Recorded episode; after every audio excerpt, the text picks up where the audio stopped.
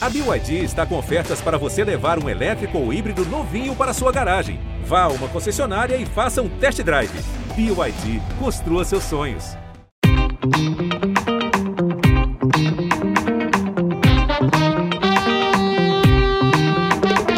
Bem-vindos à plataforma Gente da Globo, seu passaporte para conhecer e compreender as tendências de comportamento do brasileiro.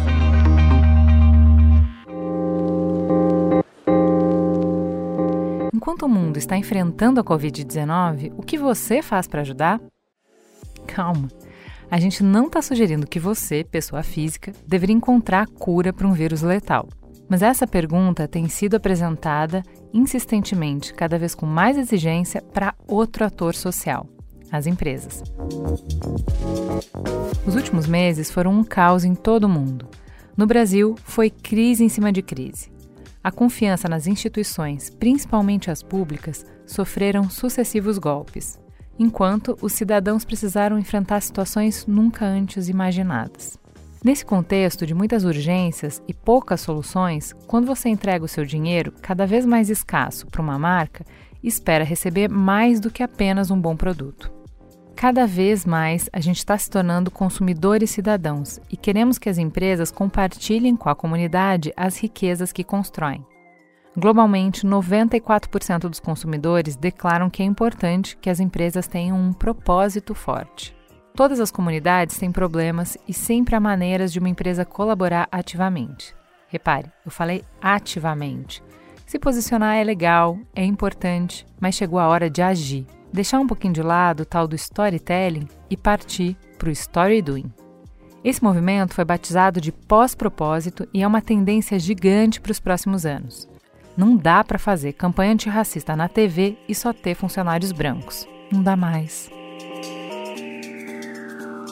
É claro que a gente sabe que as empresas existem para lucrar, que são negócios, não tem conto de fadas. O que está começando a ser cobrado é um pouquinho mais de justiça na hora de dividir os lucros. Um pouco mais de responsabilidade com a sociedade e com o planeta. Solta que volta, já dizia o ditado. Quem souber dividir, vai multiplicar. Então vamos começar apresentando essa nossa mesa de especialistas incríveis. Vou começar por quem está de férias e tá abrindo uma exceção gigantesca pra gente. Herbert, muito prazer te ter aqui. Quem é você na fila do pão? Bom, o prazer é meu de estar aqui, Ju, é, Vivi é, e Gabi. Né? Eu estou há quase 30 anos no mercado publicitário, né? Já trabalhei bem lá no começo em agência de publicidade, e aí trabalhei no Estadão, Globosat, fiquei, foi onde eu passei mais tempo. E a gente teve a, a, a unificação aí do grupo, né? E agora eu trabalho na, na, Globo no setor de bens de consumo. Então esse é o Herbert profissional. Eu sou pai de três filhos, tenho um filho de quatro patas também. E assim, nas horas vagas eu estou passando minhas férias aqui terminando uma obra de uma casa no interior. Então assim, não tenho muitas férias assim, mas tá legal. Assim, a gente está começando a chegar na fase que a casa tá tá ficando pronta e aí a criançada vai poder curtir bastante. Então a gente está bem ansioso. Um homem ocupado, vamos a bem esse tempo, Herbert. Temos também com a gente Gabi Soares. Seja muito bem-vinda. Quem é você na fila do pão? Muito obrigada. Eu sou a Gabi Soares, eu sou head de estratégia da Talent, Marcel. Eu sou também presidente do grupo de planejamento. Estou aí super feliz de estar cuidando né, do, do, grupo de planejamento nesses próximos dois anos. Fora trabalho, sou mãe de três uh, filhas incríveis, três meninas. Aí muita gente diz corajosa, né? Levar essa vida profissional com, com a família grande. É isso, eu sou assim uma estudante inveterada, adoro jogar tênis, cozinhar, essa sou eu. Sensacional, a gente completa a nossa mesa com a Vivi Pepe. Seja muito bem-vinda. Quem é você na fila do pão? Oi, Ju. Oi, Herbert, Gabi. Tudo bom? Prazer estar aqui. É, eu sou a Vivi Pepe, diretora de comunicação na Avon Brasil, com essa honra e essa missão dessa marca tão incrível. Sou também membro da Rede pela Diversidade da Avon. É, minha trajetória foi uma vida inteira de mais ou menos 20 anos em agência, departamento de criação. Então, eu sou um bicho do universo criativo, criativamente impactando o negócio agora do ponto de vista das corporações e de uma marca como a Avon. Um prazer estar aqui com vocês.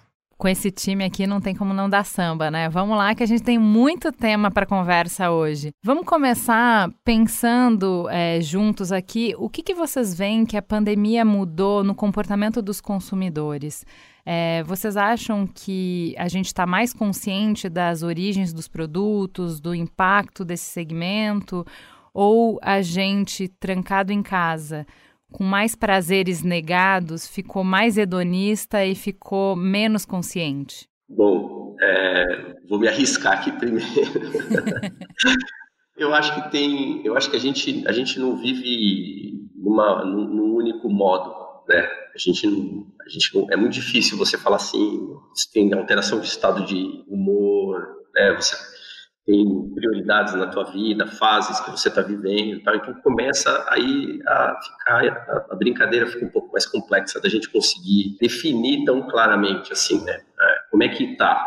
Porque às vezes você vê alguns comportamentos e, e algumas cobranças da sociedade que você fala, pô, estamos indo num caminho muito interessante.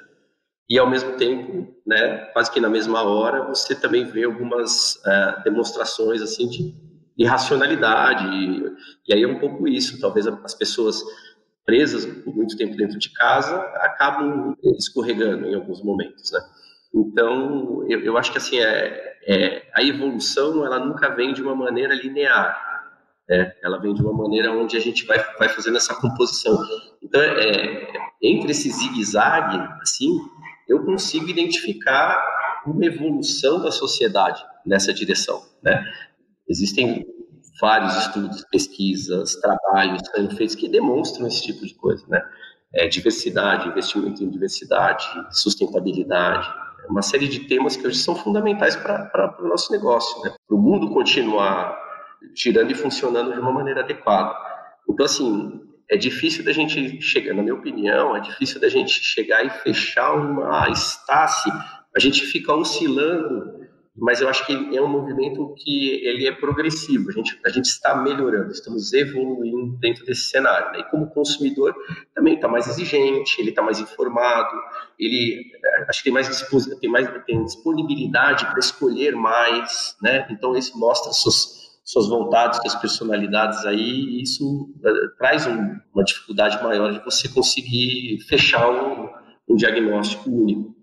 Eu, eu, concordo assim com essa questão desse desse zigue-zague, desse vai e vem, né? Acho que por um lado eu vejo sim muita é, a expectativa né, do consumidor e a mudança de vida, o quanto a pandemia acelerou né, algumas preocupações. Então, acho que as pessoas, assim, né, nesse voltar para dentro, pensar um pouco sobre a vida. Eu acho que sim, revalorizou um monte de coisa. Eu acho que o fato das pessoas estarem dentro de casa e, e de repente se empoderando de novo de algumas percepções que antes, quer dizer, o que, o que, que eu estou consumindo, né? O que, que minha família está comendo, é, né? O que está acontecendo na vizinhança? Eu acho que esse voltar para dentro de casa e olhar em volta fez sim muita coisa é, a ser revalorizada, né? mas eu vejo também que a pandemia fez algumas lutas voltarem para trás, né? Então, se a gente pensa na violência, por exemplo, da mulher, o fato de estar dentro de casa, né? O fato, o desemprego da mulher. Então, assim, ao mesmo tempo que muita gente, né, se revalorizou e pensou em alguns problemas no mundo, a pressão da pandemia fez algumas lutas voltarem para trás, né? Então, eu acho que tem esse ir e vir, né, de algumas lutas e de algumas mudanças de comportamento na pandemia. Como você vê, Vivi, do lado das marcas, você está sentindo que vocês estão sendo mais cobrados? Que sinais que você sente para mostrar isso? O que, que te aponta isso? É, eu acho que antes de qualquer coisa, até complementando aqui, nós como marcas, nós somos pessoas. Então, eu evito até, é um exercício que eu costumo fazer, de não falar nem de consumidores, porque no final, as pessoas são mais do que consumidores das nossas marcas, dos nossos serviços, dos nossos produtos. Elas são pessoas como nós. E eu sou uma pessoa dentro de uma marca, sou mãe do Vitório, da, de sete anos, da Estela, que tem um ano aqui. Estou no meio do home office, é, conciliando mil papéis, com uma bebê em casa, sem rede de ajuda, vivi um puerpério no meio da pandemia. Tem um monte de história acontecendo na minha vida e eu sou um farol de quantas outras histórias estão acontecendo nas, nas vidas das pessoas. Então, sim, a pandemia ela evidenciou muitas questões que já existiam na, em relação a comportamento, a consumo, a própria conexão que as pessoas têm com marcas, a expectativa em relação a elas e, e a um ponto de vista de quanto as marcas também elas precisam ser protagonistas nas mudanças que a gente está sentindo que o mundo precisa e que, e que esse momento que estamos vivendo só escancarou. Então, sim, a gente sente, como pessoas, a gente sente essa pressão. E, e aqui na Avon, é, Agora, falando do ponto de vista de uma marca que é baseada em relações humanas, no final das contas, isso fica muito evidente, né? A gente sabe, não é? Não basta só você comunicar, você direcionar, você ser monodirecional, quando você precisa entender o que está acontecendo do lado de lá, que que tá, qual é o contexto, quais são as, os desafios, quais são as dificuldades que essas outras pessoas estão vivendo. Então, respondendo de uma maneira mais ampla aqui, estamos sim sendo cobrados, nós e o mundo inteiro, né? Eu acho que não tem mais, você não existe mais você falar sobre é, é, o papel de uma marca se você não, não conectar sobre as necessidades que o mundo tem. Eu acho que é essa a grande resposta. Muito bom. Vamos é, mergulhar um pouco mais nisso. Gabi, não chega a ser uma novidade, né? O Herbert falou que a gente vai evoluindo no zigue-zague, né? Não chega a ser uma novidade essa conversa de propósito. Até quando eu recebi o, esse roteiro, eu falei com a Lei, o nosso produtor, eu falei, mas não, a gente já gravou isso. Aí ele falou: Não, Ju, no Gente a gente não gravou. Eu falei: Eu tenho certeza, a gente já gravou sobre isso. Eu já gravei não sei quantos Braincast, não sei quantos mamilos, não sei quantos código aberto. Ele falou: Não, a gente não gravou. Porque, assim, não é uma conversa nova. A gente tem conversado sobre a responsabilidade das marcas há um tempo já. Tanto que a gente agora já está falando em pós-propósito. O que, que é pós-propósito?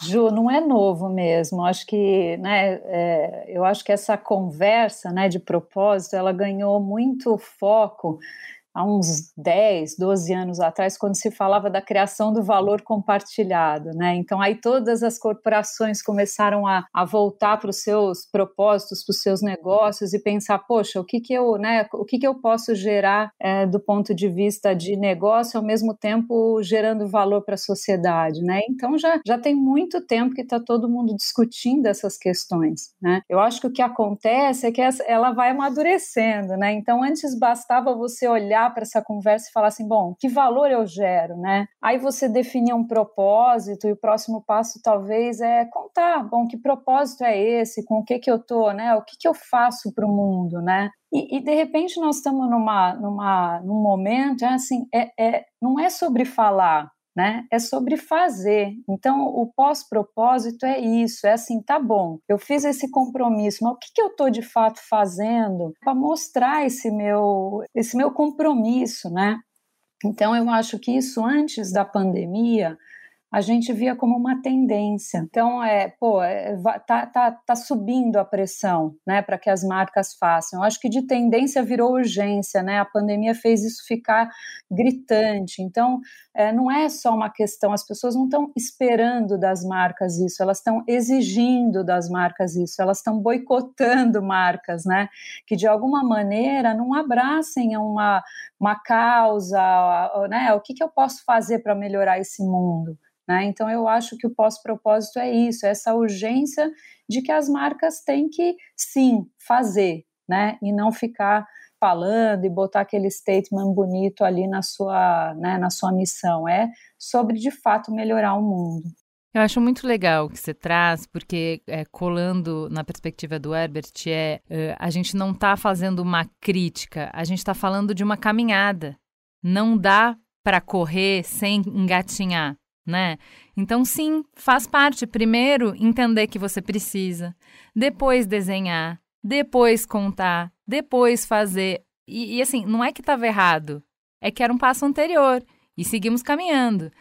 E aí, nessa caminhada, é, Vivi, queria te perguntar é, se dá para a gente dizer que o que constrói a reputação de uma empresa mudou nesse cenário quais são os elementos que a população usa para formar uma ideia do que, que é a marca, né? O que, que importava antes e hoje em dia já não importa mais? É coerência. Eu acho que sem dúvida essa é a grande história que a gente tem que contar, né? Você, por mais que as empresas, as marcas, elas estejam buscando propósito, né? Re se reconectando com esse valor, você não fabrica propósito de um dia para o outro. É, então é um desafio muito grande. E se você não tem, quando você proclama esse, essa tua história, essa palavrinha mágica aí, que é esse propósito e que tá e que vai definir desde a tua reputação até realmente a forma como você age, e aí é que é, é o papel de uma empresa, né? Ela está inserida dentro de um sistema financeiro, social, e ela tem um poder de escalar ações. Então, para mim, essa é a questão aqui. Não adianta, você não vai só comunicar. Se você não tem coerência e não entende que você está falando de uma atuação na sociedade, de que qualquer atitude de comunicação ou não comunicação já é estar se comunicando, já é estar se posicionando. Se você, como é que você vai é, dar, ser transparente, dar realmente mostrar é, essa, essa coerência com esse teu propósito, seja ligado a, a impacto social, a impacto de sustentabilidade, enfim, qual, o que está por trás de toda uma cadeia de valor, não somente o que está ali naquela superfície, que é o produto, que é o serviço, que é a marca, mas quem é que está escrevendo essa comunicação, quem é que está desenvolvendo esse produto, quais são as comunidades impactadas quando existe uma pesquisa de um sobre um ativo. Então é, é uma questão de uma coerência em, em uma, uma, uma, amplitude que nunca existiu e que hoje isso é o, é o acho que é, o, é a riqueza. Você tem é muito fácil você buscar, é muito fácil você ser você nós, né, pessoas, os tais consumidores, você querer saber e você ir a fundo e, e descobrir se aquela coerência é real ou se ela é uma, uma, uma conversa realmente somente publicitária ou somente uma superfície. Então, acho que essa é a grande mudança aqui. As pessoas elas têm como ir a fundo, como cobrar e como descobrir. Então não tem como você inventar, não tem fake news. Essa que é a grande história que as marcas precisam é, cada vez mais lidar, porque não vai ter uma fabriquinha de que se sustente com informação durante muito tempo, como era talvez, como poderia ter sido antigamente, né? Não estou dizendo que foi, mas era menos, com, menos fácil você desvendar. Mas acho interessante que você traga isso, porque de alguma forma está muito ligado, eu vejo pelo menos com o movimento que você fez, né? De sair de agência e você diz que você está na comunicação impactando o negócio. E aí, olha só o que você acabou de falar. Para a gente ter uma comunicação, desenhar uma comunicação que tem escala social, você não está falando mais de comunicação, está falando da comunicação dirigir o negócio como um todo está falando que a comunicação vai ter que conversar com a galerinha de compras que pega um fornecedor pequenininho e fala que vai pagar em 180 meses. Ou seja, está fazendo fornecedor pequeno de banco para bancar a operação de uma empresa gigantesca milionária. E aí não vai parar de pé esse propósito. Porque naquele tripézinho da sustentabilidade, você está ferrando o social ali e o econômico. Como que faz para a comunicação deixar de ser um, um departamento que tem jurisdição sobre o que a empresa fala sobre o que ela faz, então outras pessoas cuidam da operação, uma série de outros departamentos decidem, planejam como vai ser o financeiro, como vai ser a logística, como vai ser a produção, como vai ser as relações de trabalho, de RH. Essas estratégias estão todas fragmentadas e a comunicação só vai falar de um discursinho que é contar do produto. Para entregar isso que você conseguiu falar em dois minutos de conversa, menina, tem um trabalho da porta para dentro gigantesco. Como é que você para de pé?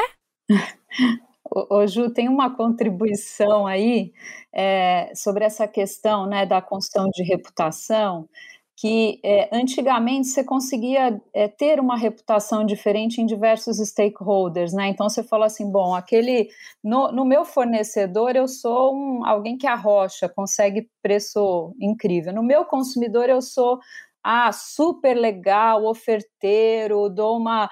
Ah, no meu funcionário é, eu sou duro, exigente. Então, é, antigamente você você tinha essa questão de trabalhar a imagem e trabalhar a reputação assim de uma maneira até mais segura. Não existe mais, né? Existe uma questão, não, não né, tá tudo transparente. Eu acho que quando a gente fala dessa sociedade da, da, que deixou toda a informação aí disponível, né, e onde as pessoas têm acesso a ela, não existe mais isso, né? Então não dá para eu testar em animal e, e de repente lá na, na quer dizer é, é, é uma coisa só, né? É o que a empresa é, a verdade da empresa e é isso que tem que aparecer na comunicação, né? Tem um negócio que é o o risco reputacional, né, que é assim, é esse gap entre aquilo que a empresa é e aquilo que ela fala que ela é, né? Que as pessoas entendem sentem que a empresa é. Então, quando você tem esse gap enorme, né? Não significa que a sua marca tem uma imagem muito boa, uh, não tem risco, tem risco, né? Se eu, se eu eventualmente sou um, uma marca de refrigerante não saudável e eu, e eu patrocino alguém que busca saudabilidade, olha o gap,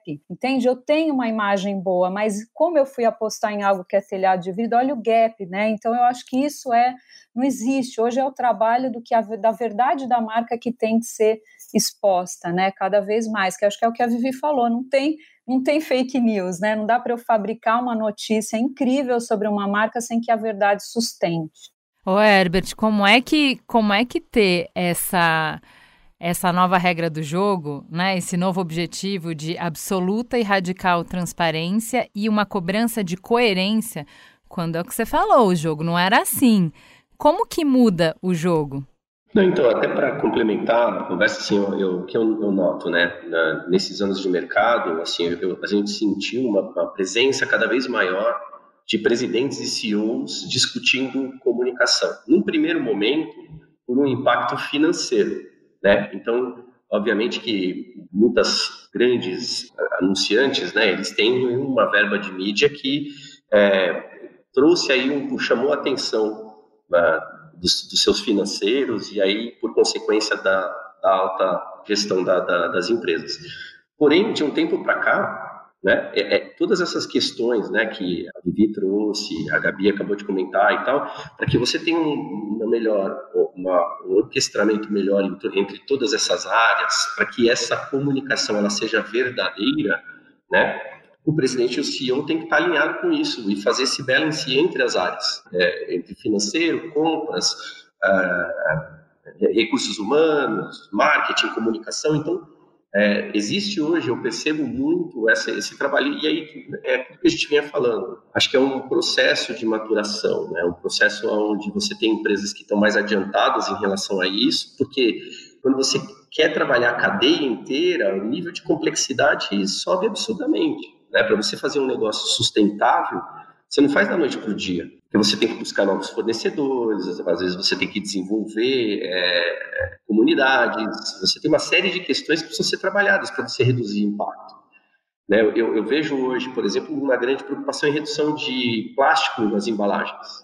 Se a gente parar para pensar, plástico está na nossa vida, assim, e é um baita de um desafio. Então, um negócio deste tamanho que faz a gente ter um desafio gigante. Como é que eu reduzo plástico em toda a minha cadeia? Né? Porque isso vai impactar na comunicação, isso vai impactar numa série de coisas. Então, eu vejo muito, e isso tem acelerado, isso tem ajudado a acelerar. Porque com os presidentes e CEOs das empresas mais participantes, né, obviamente que eles estão mais atentos à comunicação, e trazendo aí talvez um apoio maior é, para a área de marketing, para a área de comunicação, né? Ao mesmo tempo que traz mais visibilidade, traz mais responsabilidade, mas ao mesmo tempo também acelera muita coisa, né? Acho que esse é um, um fator que eu venho percebendo aí.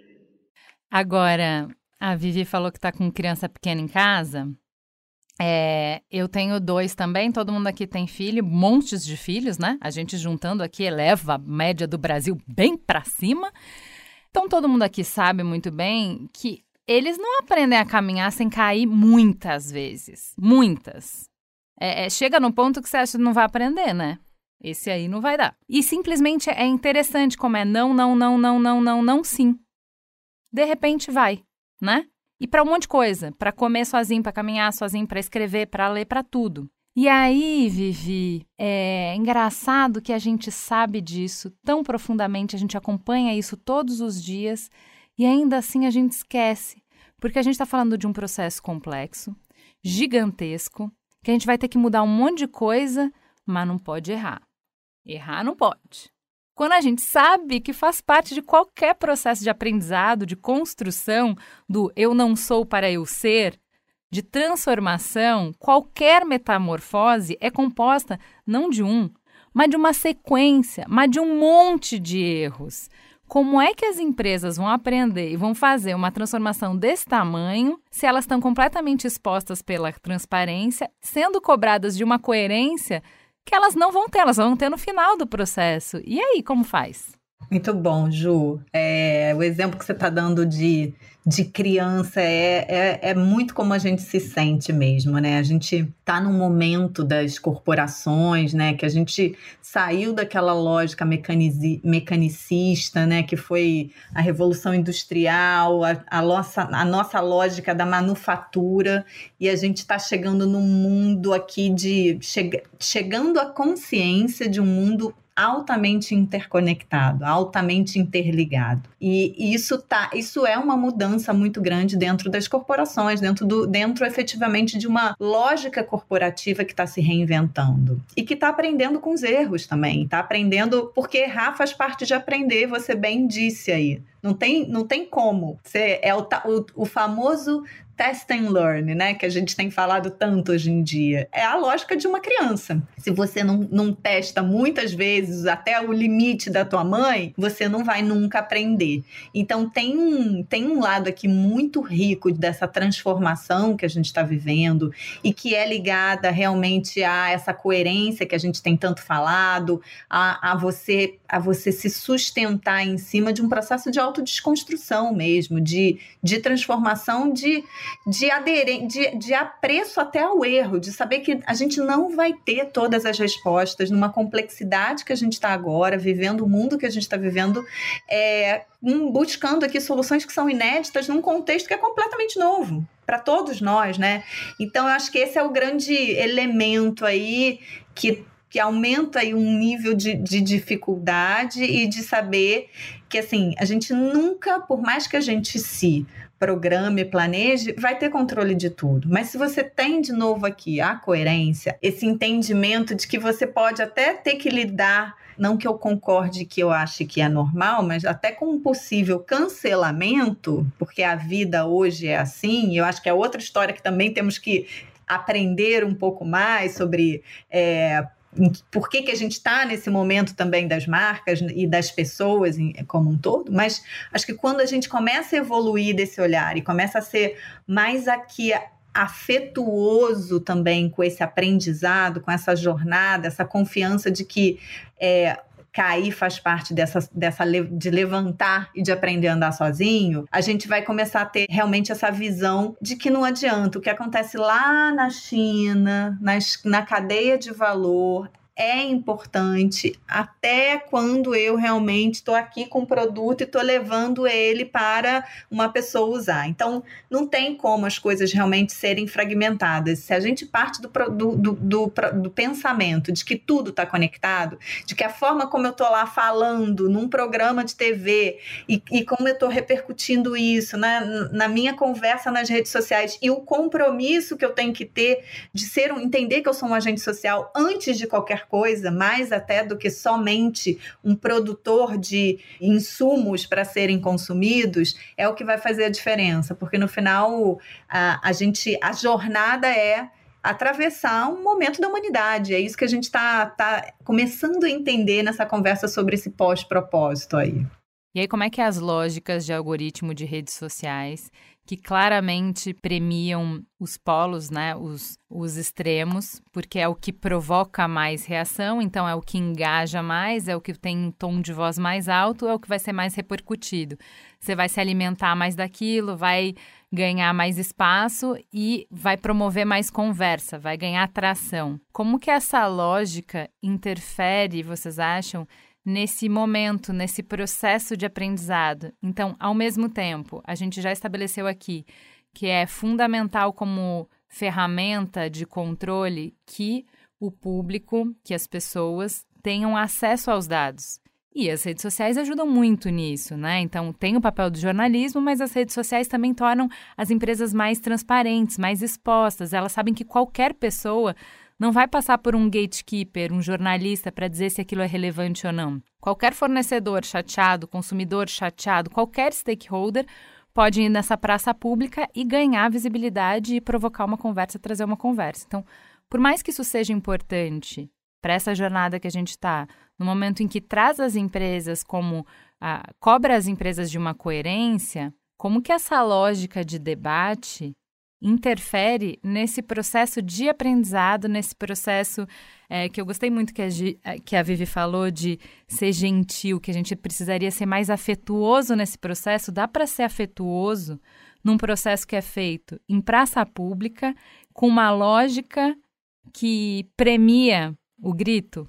Eu acho que eu acho que a empresa ela, ela tem que ser transparente, né? Então, assim, realmente é, uma, é um processo de aprendizado e, e, eu acho que faz parte também, né, de você, assim, eu como empresa, eu não sei isso ainda, né? Então, como, o, o que, que eu posso fazer para saber, né? Eu vou me cercar de comitês, eu vou trazer gente para cá, eu vou me abrir, né?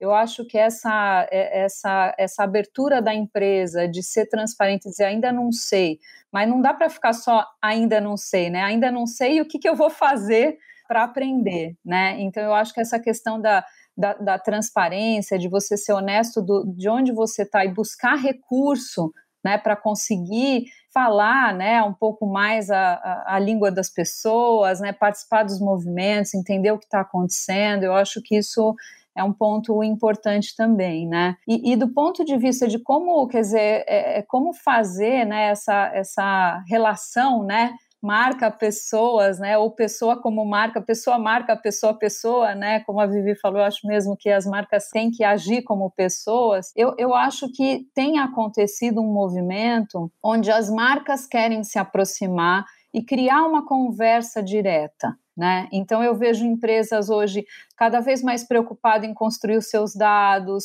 uh, em saber quem é que está ali do outro lado, uh, trazer para dentro de casa essa conversa, gerar um conteúdo, então, criar um conteúdo super relevante que tira um pouco de cena os mecanismos né, e faz a pessoa buscar por aquela marca. Eu acho que isso tem, tem, tem acontecido, né? É tentar para além do, né, do algoritmo, criar uma conversa direta, né? Eu acho que isso tem acontecido como uma, uh, uh, uma maneira de você estabelecer um diálogo mais, mais genuíno, assim, né? Mais autêntico, pessoa e marca. Só para contribuir com, com o que você foi colocado, né, Gabi, é, traz aí essa, essa, esse desejo da conversa, né? E aí a gente esbarra numa, a gente foi criado, né? Nosso mercado, todos nós aqui fomos criados muito em cima de uma criação publicitária, produção de filme publicitário, ou seja, tudo que a gente preparou no modelo que a gente tem, ele foi para contar uma história de curto prazo. Né? Então a gente divide, a gente faz um planejamento no ano, a gente divide esse planejamento em flights, em campanhas, sejam elas em social, sejam elas Aí você vai, contrata alguns influenciadores, faz a sua campanha de social, você cria um filme, faz o seu break, ou você faz uma, alguma coisa com conteúdo e tal, mas é, tudo muito pensado é, do ponto de vista de uma criação publicitária. Você tem lá o seu budget, tá, tá, tá, não sei o quê. É, e eu converso no mercado e falo assim, cara, a dinâmica de um programa é muito interessante. Né? Pega o Saia Justa, por exemplo, do GNT. Há quantos anos o Saia Justa está aí? Pega o Super Bonita né? Então, assim, o programa, ele, é, ele tem o mesmo nome, mas se você, e eles fizeram agora recentemente, o GNT fez um, um trabalho onde fez uma curva histórica, uma, né, traz todos os, os programas, o programa, nas suas diversas e como eles conseguem, né, fazer essa essa conversa. Como é que consegue fazer é, é, essa narrativa acompanhando o momento que a sociedade está vivendo? Então, eu acho que talvez tenha aí um aprendizado muito grande para estabelecer essa conversa, e aí entram as dificuldades. Como é que você vai priorizar a tua conversa de longo prazo os resultados de curto prazo? Né? Mas, sem dúvida nenhuma, é interessante ter essa conversa.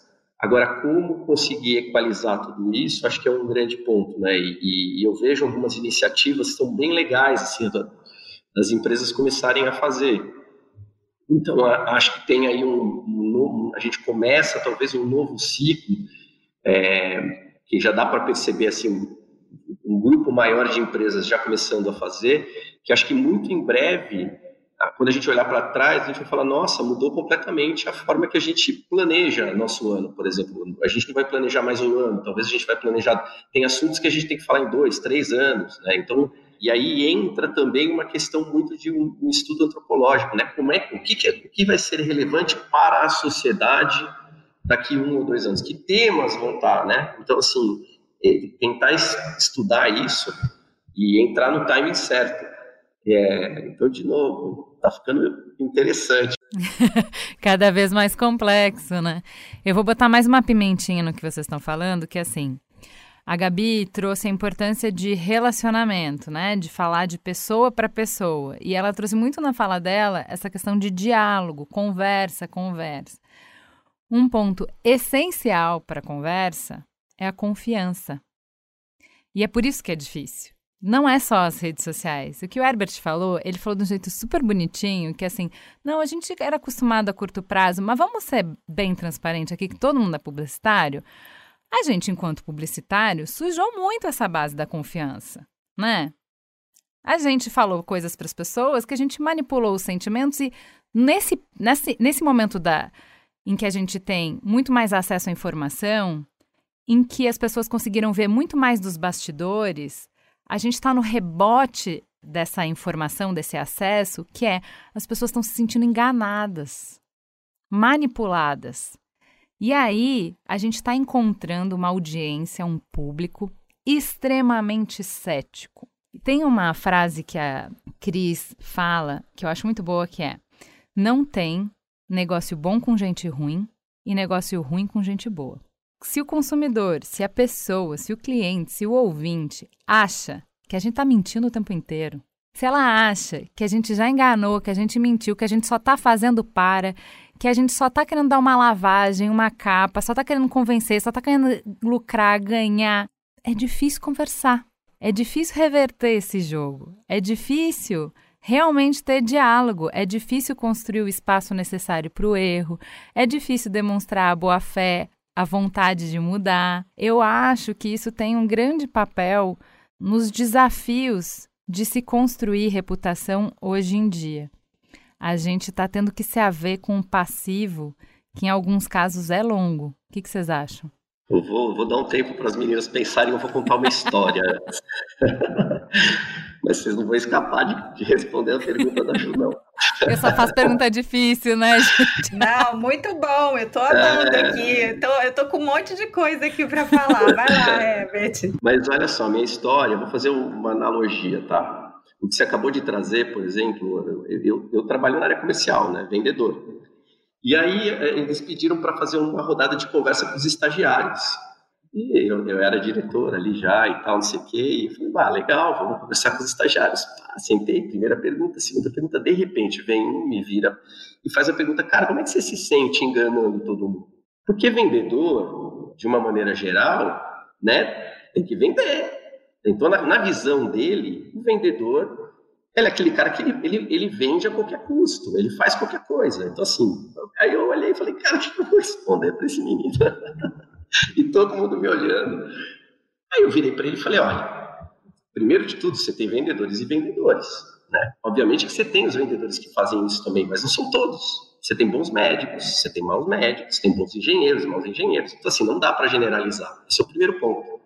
A gente tem que ter um filtro, a gente tem que saber analisar, a gente tem que ter esse bom senso, né? a gente tem que conseguir construir esse bom senso. Eu vou falar como eu vejo a minha profissão. Né?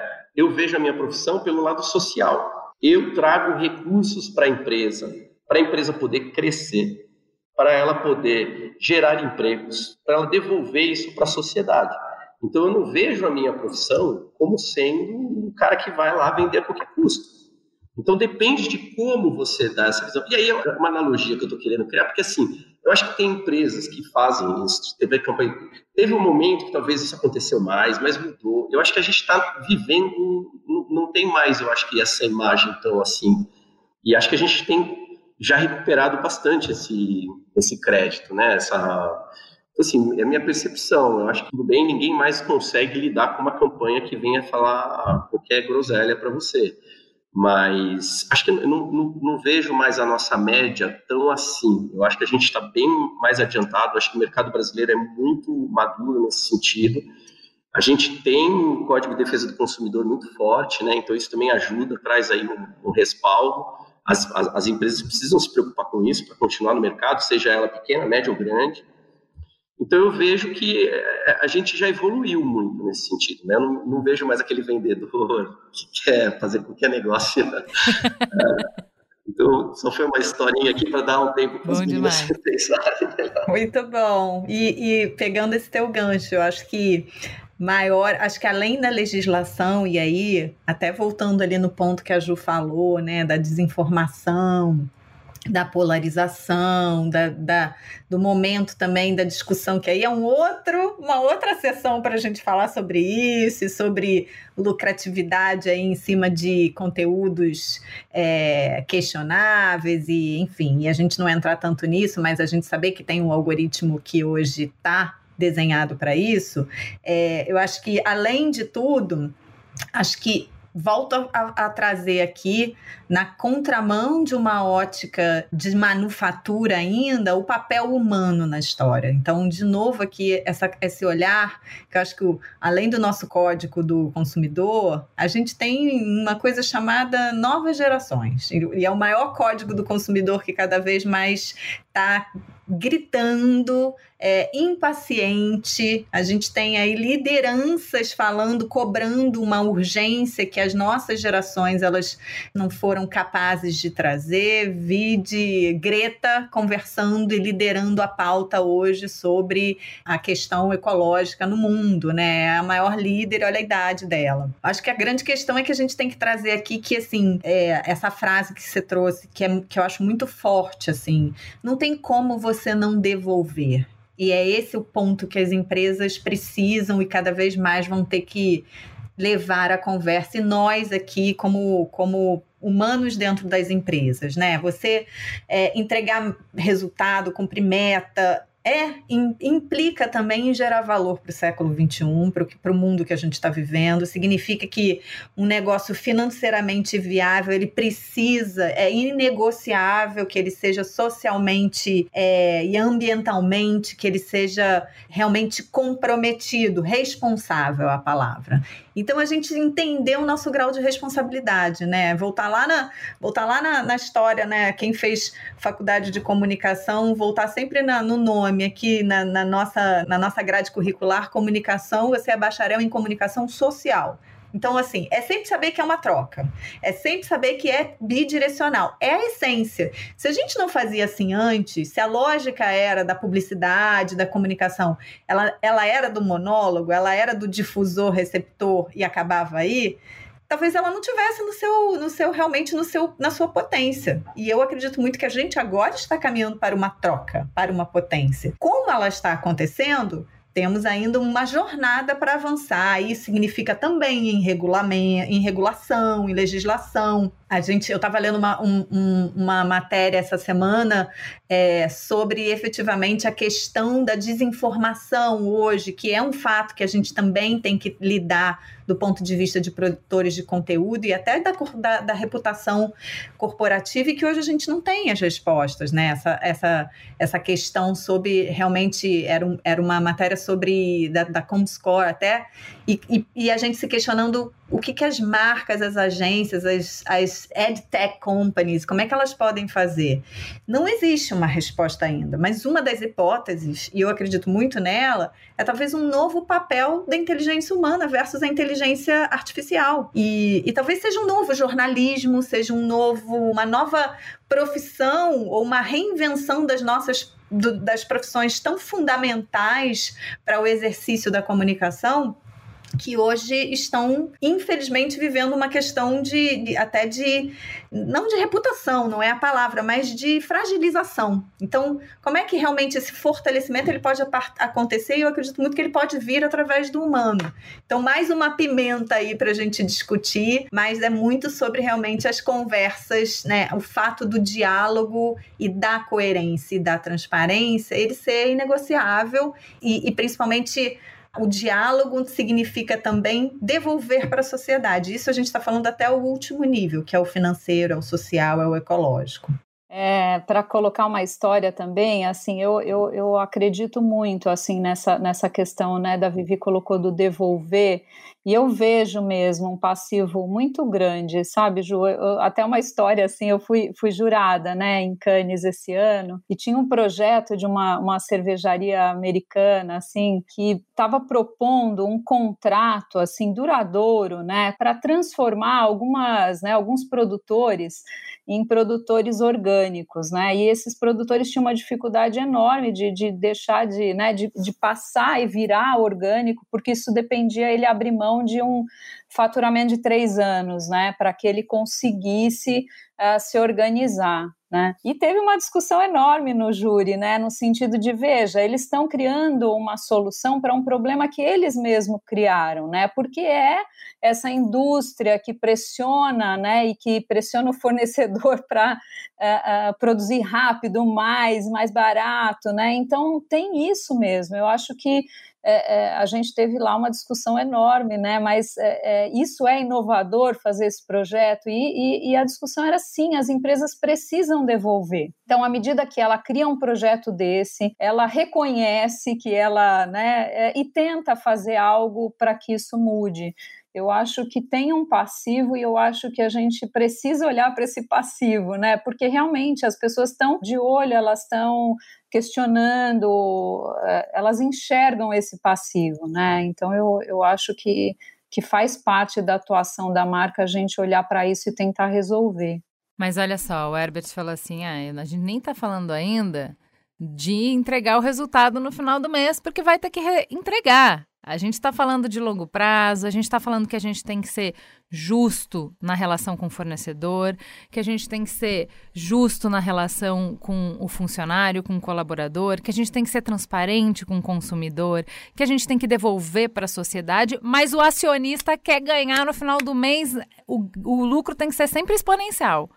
Né? Dentro daquela lógica do Sapiens, que eu acho ótima, que o Harari chama o capitalismo de esquema de pirâmide né? Que assim, o capitalismo funciona, a, o nosso mundo está organizado, tudo que a gente conhece, né? Está organizado em torno de todo ano tem que ter crescimento.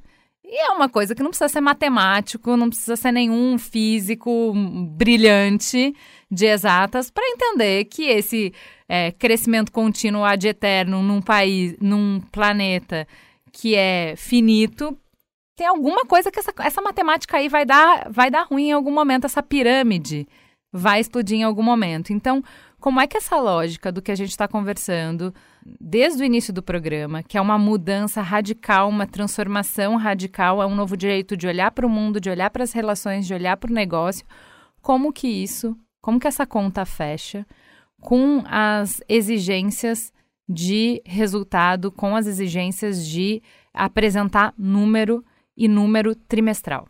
Ô Ju, eu vou, vou só dar um dado aqui. Acho que talvez tenha uma instituição que seja a mais capitalista de todos, que é a Bolsa de Valores. Se a gente for lá no âmago, entender o que é o capitalismo, vamos entender os fundos que mais crescem hoje são os fundos verdes. Então esse negócio já começou e não é de agora. Então assim, é, é que demora às vezes para cair as fichas de algumas pessoas. E ainda existem alguns modelos antigos, mas já começou. Então, assim, se a gente está falando aqui é, a gente pode falar de pós-capitalismo também, né? Porque assim, hoje esses fundos eles são sólidos.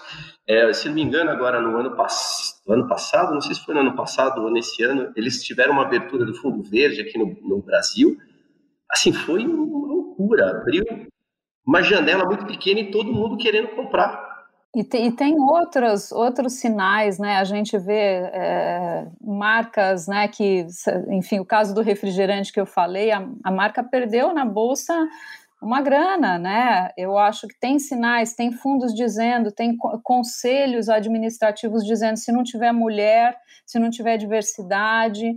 Então, eu, eu acho que faz parte desse pós-propósito aí, né, que a gente está falando, é, é, tem sinais, né? O sinal está vindo do ponto de vista financeiro também. Quem não fizer essa mudança está começando a perder do ponto de vista financeiro. Eu acho que isso está começando a, a, aparecer. E de novo voltamos para o tema da urgência. Eu acho que é sobre isso também, assim, sobre o tempo que já se perdeu versus o que, que a gente precisa correr mesmo tem que acelerar, porque são anos e anos aí da humanidade, né? O Sapiens fala, mostra muito isso, e que a gente precisa aprender com os erros também, né? Acho que é também a ser afeito ao erro e, e, a, e saber que ele faz parte não significa que eu também não posso usá-lo para que em algum momento essa, esse clique aconteça e na velocidade que precisa. Eu acho que é muito sobre isso também, né? Eu acho que o que a gente está falando aqui é, sobre esse pós-propósito é quase o seu tempo acabou. As pessoas estão impacientes, né? E nesse sentido também, é, o momento que a gente está vivendo no mundo, ele deixou também muito, muito evidente, assim. A gente não tem muito tempo, gente. Ou é agora ou é agora. Então, o que eu acho é que o, ponto que o, que o Herbert trouxe, que a Gabi, assim, na verdade, é, esse, esse impacto, é, ele cada vez mais, ele vai vir. E, e eu acho que é entender muito o lugar desse lucro esse lucro ele não precisa existir nessa lógica que sempre foi em detrimento de todo o resto. Ele só vai fazer sentido se ele for realmente a favor do entorno, do planeta, da comunidade, das pessoas, é, das minorias, em, das minorias da situação, da, da, da, do acesso ao poder, do acesso a, a, realmente ao mínimo básico na, na estrutura, porque no final a gente está falando de um capitalismo baseado em consumo. E se as pessoas não têm minimamente a capacidade de consumir ou que não têm minimamente a, a vontade de consumir, nem somente a capacidade, mas se você não acredita né, a, a fundo a, naquela proposta, você não vai, não, você não vai comprar, né? É o boycotter, né? O cara que vai é, comprar a favor, então você não vai realmente, isso não vai se colocar de pé. A roda não vai girar, gente. É simples assim. E é urgente porque assim, a gente acelerou muito. Como é para onde que a gente leva agora essa urgência, essa forma que a gente acelerou? Tem uma frase da que a Dani Caxixe me falou que eu gosto muito, que é fail forward. A gente pode falhar, mas é para frente. É, falha para frente. Vai, vai, vai aí, indo. Teste, falha para sempre. que te leve para algum lugar, é. né? Por favor, você tem uma responsabilidade com esse erro, né? Exato. Gente, a última pergunta para a gente fechar aqui. A gente explorou aqui durante esse tempo bastante as dificuldades, os desafios, os obstáculos, os não saber. Então, eu acho interessante se a gente conseguir é, amarrar é, compartilhando é, um exemplo, cada um, é, de empresas que estão fazendo isso bem, que estão conseguindo ser coerentes, que compreenderam o espírito do tempo, que estão conseguindo comunicar com o seu público e com todos os stakeholders de uma maneira que fica clara e, e coerente, que evoluiu bem aos tempos, uma empresa que envelheceu bem. Obviamente, acho que a Vivi começa porque a Avon, claramente, se foi convidada para estar tá na mesa, é porque tá, é uma das líderes dessa conversa. E aí vou falar com sem falsa modéstia, até porque eu estou falando da Dona Avon, não de mim, mas com muita honra e muita. Estava é, falando até essa semana com, com as pessoas, né? A gente tem uma. As pessoas que trabalham nessa marca são tão profundamente é, empenhadas, né? É quase uma questão identitária nossa. Assim, a gente não tem como separar o que a gente acredita do que a gente promove, propõe. É, então é muito, muito bacana. Posso falar realmente que não, a Avon não tem todas as respostas, é, mas a gente vai continuar fazendo as perguntas, a gente vai continuar buscando provocar, se questionar, se desconstruir, porque também temos pontos cegos e, e falhas também e, e, compromissos para a gente acelerar, né? A gente falou muito hoje sobre coerência e, e essa aceleração.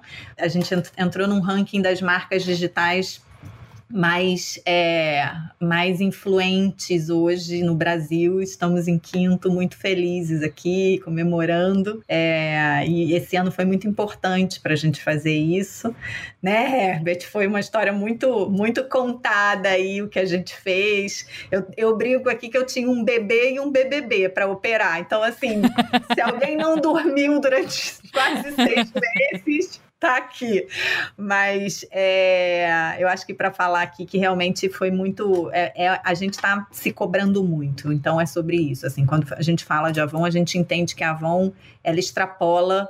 É, a, as quatro paredes ali de Interlagos, né? Ela, ela, é sobre realmente um papel na sociedade brasileira, uma importância aqui da gente a gente ser atento, atento a quem está do outro lado, atento às necessidades das mulheres que são o nosso público prioritário. Então, quando a gente tem atuação aqui, a gente tem que estar tá perto, a gente tem que furar a bolha do isolamento social, a furar a bolha do digital. O que, que é o digital para classe, para todas as pessoas do Brasil? Brasil é tudo muito diferente. Não que todo mundo não tenha acesso ao WhatsApp, a um smartphone, mas todo mundo, a grande maioria, né? É, mas a gente entender que a gente está falando também de um, de um lugar de privilégio e como é que a gente fura realmente essa bolha, e esse é o, essa é a nossa preocupação aqui. Não só, não só ser coerente ao redor, no, no que a gente faz, mas no entorno, né? A gente fazer as provocações certas também para a gente continuar avançando.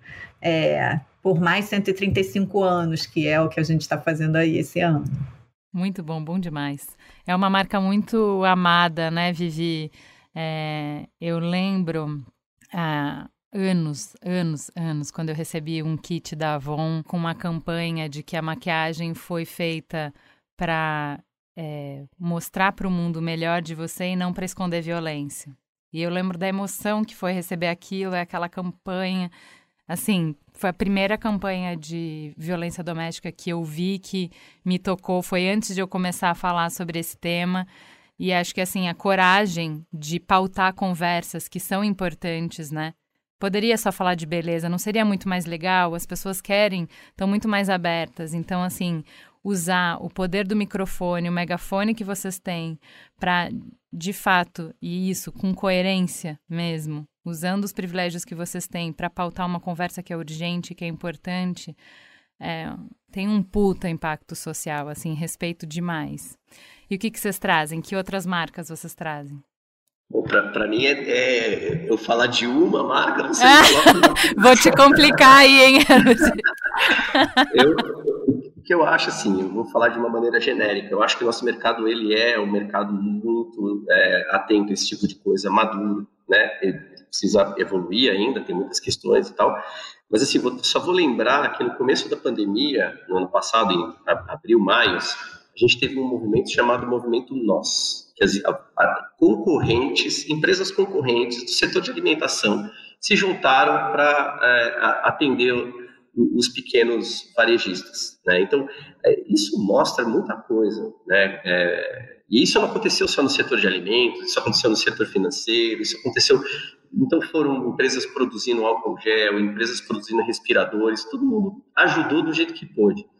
Aí talvez aí vai, pô, o cara fez isso depois não fez mais nada. Mas eu, eu, eu, eu acho que é, sempre tem esse ponto de partida, né? Faz, faz, traz essa reflexão. Acho que essa pandemia trouxe essa reflexão para todas as empresas. Vamos colocar assim, todas as marcas pararam para pensar, né? A gente pode ter o melhor business plan, tá tudo organizado, ter caixa, tá tudo maravilhoso, mas e aí, se o mundo der errado?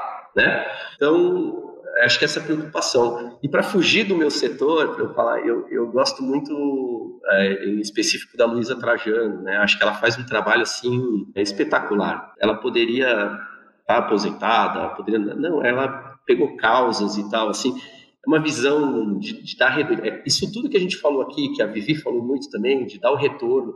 Acho que assim é uma pessoa que é inquestionável, né? Ela é o walk the talk e está dando todo o retorno possível e imaginável, usando muito essa, essa simpatia que ela tem, né, e, e, e, uma forma de trabalhar questões muito importantes aí nos momentos adequados. Então, acho uma pessoa muito interessante. Ela está intimamente ligada à marca da Magazine, mas acho que é, ela faz como pessoa, né, ela mesma se propõe a fazer, então acho que, isso que é energia que essa mulher é, tem, né? É impressionante. Que energia. Assim, eu paro tudo para ouvir ela falar.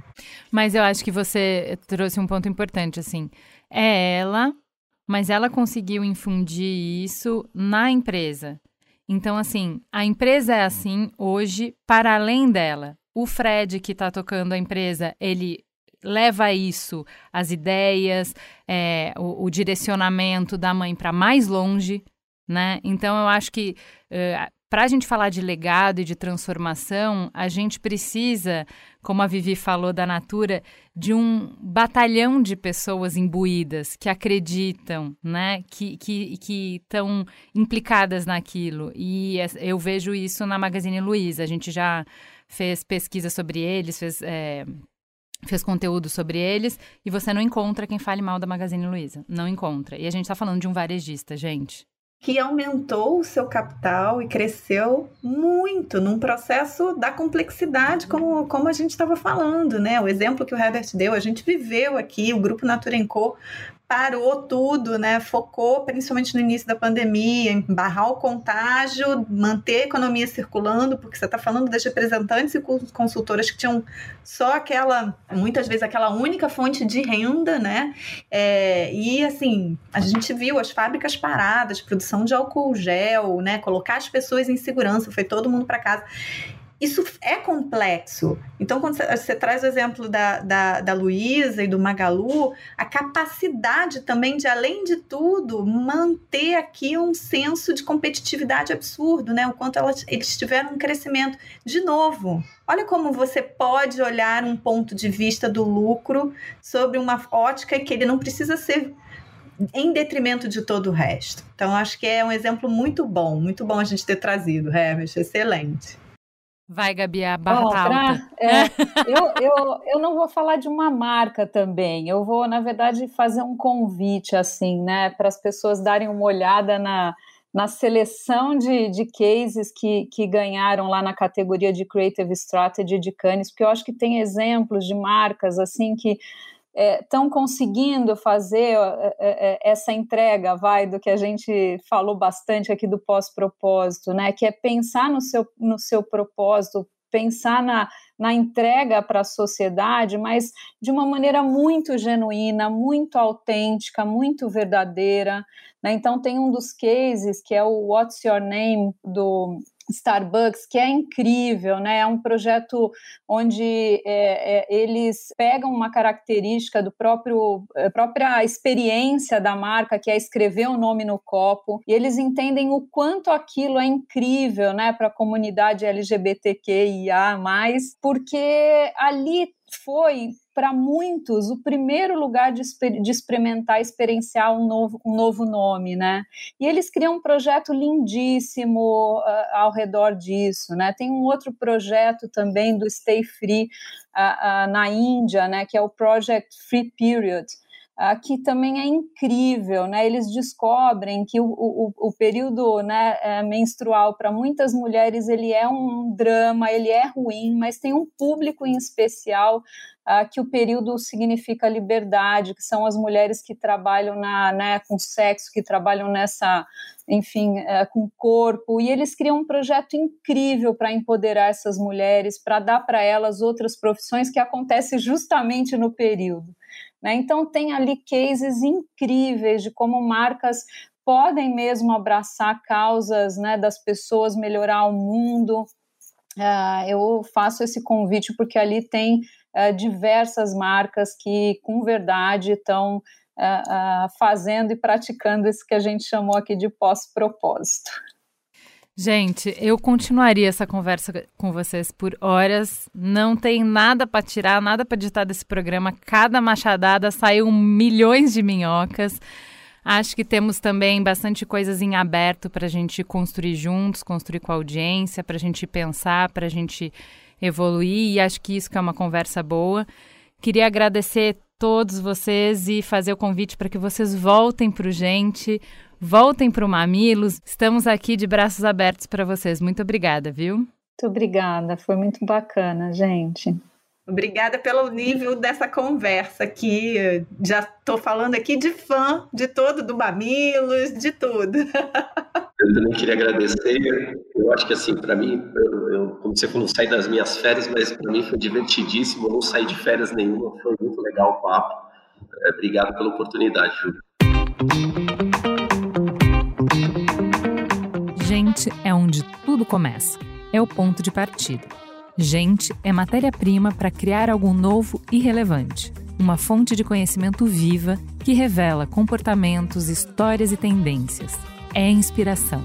Sua próxima grande ideia começa com Gente, a plataforma de insights da Globo. Para conhecer mais, acesse gente.globo.com.